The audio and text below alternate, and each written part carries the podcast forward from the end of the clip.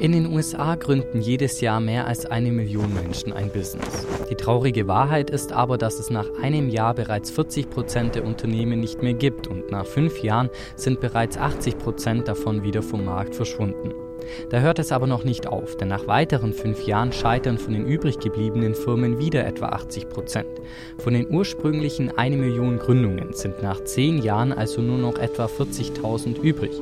96 Prozent sind also gescheitert. Aber woran liegt das? Warum gehen so viele der Startups pleite und wie kann man es besser machen? Genau das gibt es heute mit Michael Gerbers Buch The E-Myth Revisited. Dabei fängt schon alles vor der Unternehmensgründung an. Denn die meisten Menschen gründen ein Business nicht deshalb, weil sie ein visionärer Unternehmer sind. Die meisten gründen deshalb, weil sie nicht mehr für jemanden anderen arbeiten wollen.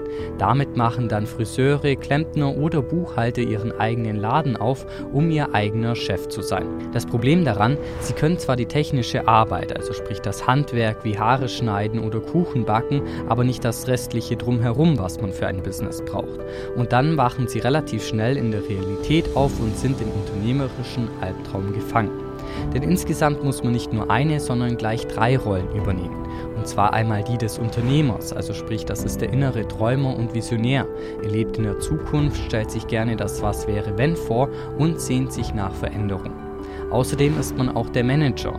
Er ist praktisch orientiert und sehnt sich nach Ordnung und Struktur. Er lebt in der Vergangenheit und hält gerne am Status quo fest. Außerdem ist man auch der Techniker. Er ist der Überzeugung, dass wenn man etwas richtig gemacht haben will, man es selber machen sollte. Er lebt in der Gegenwart und macht die Dinge. Jeder von uns hat diese drei Rollen in sich. Das Problem ist nur, dass zwischen ihnen oft kein Gleichgewicht herrscht.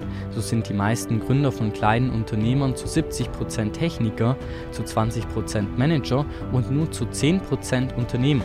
Der Techniker hat also das Sagen. Dazu schreibt der Autor, The people who own small businesses in a country work far more than they should for the return they're getting. Der Techniker will aber ohne Veränderung und ohne Kontrolle des Managements leben. Ein Unternehmen, das statisch ist, ist aber zum Scheitern verurteilt. Denn das Überleben des Unternehmens hängt vom Wachstum und der Fähigkeit ab, die drei Phasen des Unternehmerlebens zu durchlaufen. Als erstes haben wir die Kindheit. Also in der Anfangsphase arbeitet der frisch gewordene Unternehmer ununterbrochen an seinem Business, mehr als 10 Stunden pro Tag und auch am Wochenende. Ohne den Gründer existiert das Unternehmen also gar nicht. Problematisch wird es dann, wenn es mehr Arbeit gibt, als der Inhaber erledigen kann. Gerber vergleicht das mit einem Jongleur, der anfangs noch mit allen Bällen zurechtkommt, was sich aber bald ändern wird. Das Kleinkindalter endet, wenn der Gründer feststellt, dass er ohne Hilfe nicht weiterkommt. Jetzt beginnt das Teenageralter mit der Pubertät. Der gestresste Gründer holt sich den ersten Mitarbeiter, um bei den Aufgaben entlastet zu werden. Der Inhaber gibt Autorität und Kontrolle an den neuen Mitarbeiter ab, indem Aufgaben und Funktionen delegiert werden was so lange funktioniert, bis der neue Mitarbeiter kündigt oder entlassen werden muss, weil er zu wenig leistet. Unternehmen wie Federal Express, Disney und McDonald's sind gute Beispiele für reife Unternehmen, die die dritte, erwachsene Stufe der Unternehmensentwicklung erreicht haben. Diese Unternehmen haben ein ganz klares Ziel vor Augen und passende Systeme und Prozesse. Während der Techniker sich auf das Produkt konzentriert und darauf, im Unternehmen zu arbeiten, setzt ein ausgereiftes Unternehmen darauf, ein ideales Unternehmensmodell zu erschaffen und darauf hinzuarbeiten. Es wird also am und nicht im Unternehmen gearbeitet. Das Paradebeispiel dafür ist McDonald's, das als das erfolgreichste Kleinunternehmen der Welt bezeichnet wird. Ursprünglich von den McDonald-Brüdern gestartet, wurde es durch Ray Kroc zu einer der größten Restaurantketten der Welt mit einem Jahresumsatz von mehr als 20 Milliarden US-Dollar. Zu McDonald's gibt es übrigens auch den Film The Founder, der die Entstehungsgeschichte aufgreift. McDonald's steht dabei aber nicht nur für den Erfolg von Franchise-Systemen, sondern auch für gut ausgeführte Systeme und Prozesse. Und genau das sollte man laut Michael Gerber auch mit seinem eigenen Business machen. Also sprich, es so gestalten, als würde man ein Franchise daraus machen wollen. Was aber natürlich nicht heißt, dass daraus auch ein Franchise werden soll. Aber viele Kleinunternehmer vermischen ihr Privatleben mit dem Business.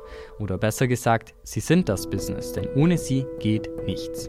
Wenn das Unternehmen aber von einem abhängt, hat man kein Unternehmen, sondern einen Job. Und das ist der schlimmste Job der Welt, denn man arbeitet für einen Verrückten. So zumindest der Autor. Um das zu verhindern, braucht man Folgendes. Einmal ein Geschäftsmodell, das auf den zentralen Werten des Unternehmens basiert.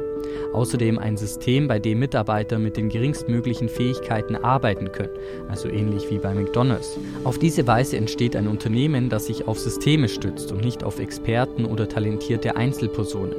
Dazu schreibt der Autor, Great businesses are not built by extraordinary people, but by ordinary people doing extraordinary things. Außerdem sollte man sein System zu einem Musterbeispiel für einwandfreie Ordnung machen und alles in Handbüchern dokumentieren. Außerdem sollte man auch einheitliche Dienstleistungen und Produkte für den Kunden bieten. So berichtet der Autor beispielsweise von einem Friseurbesuch, bei dem er einmal einen Kaffee angeboten bekommen hat und ein anderes Mal gab es plötzlich Wein. Einmal wurden seine Haare gewaschen, das andere Mal nicht. Deshalb einheitliche Standards definieren, damit die Kunden wissen, was sie erwarten. Außerdem sollte man auch eine Kleiderordnung festlegen sowie Standards für die Gestaltung von Geschäften und Büros. Grundsätzlich gibt es drei Schritte, die man immer wieder durchläuft, und zwar als erstes Innovation. Hier sollte man ständig nach neuen Wegen suchen, um den Kunden die beste Leistung zu liefern. Dabei kann es bereits eine Innovation sein, wenn man die Kunden im Laden nicht fragt, ob man ihnen helfen kann, sondern stattdessen fragt, ob sie denn schon einmal hier waren. Wie gut die Innovationen funktionieren, muss man aber auch messen, und hier kommt Quantifizierung ins Spiel.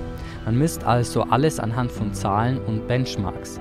Man stellt sich also Fragen wie, zu welcher Uhrzeit kommen die meisten Kunden, was kaufen sie ein, was für einen Warenwert hat man pro Person, wie alt sind die Kunden und woher kommen sie. Hat man als Gründer keinen Überblick über die Zahlen, ist man eigentlich komplett ahnungslos und kann nur hoffen.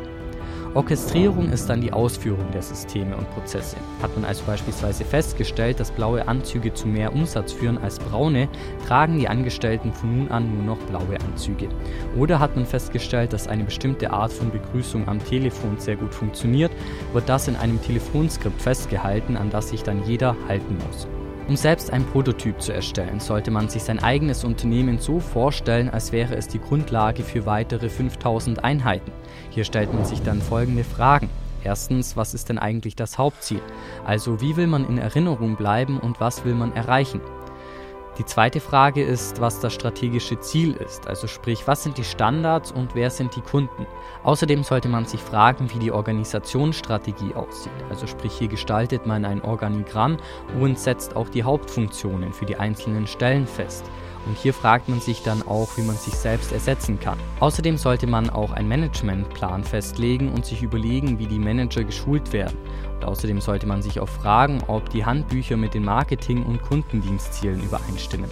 Außerdem sollte man sich auch über seine Personalstrategie klar werden, also sprich, wie wird das Personal geschult und wie werden Mitarbeiter motiviert und fit gehalten. Außerdem sollte man sich auch klar über das Marketingprogramm werden und sich fragen, was denn die Kunden erwarten. Also gibt es auch vielleicht unausgesprochene Bedürfnisse und man sollte sich auch überlegen, wie die Kunden ihre Kaufentscheidungen treffen. Man erstellt für sein Unternehmen also eine ganz klare Strategie und hat Systeme, an die sich jeder Mitarbeiter halten muss. Und damit kann man dann ein Unternehmen schaffen, das hoffentlich nicht zu den 96 Prozent gehört, die in den ersten 10 Jahren scheitern.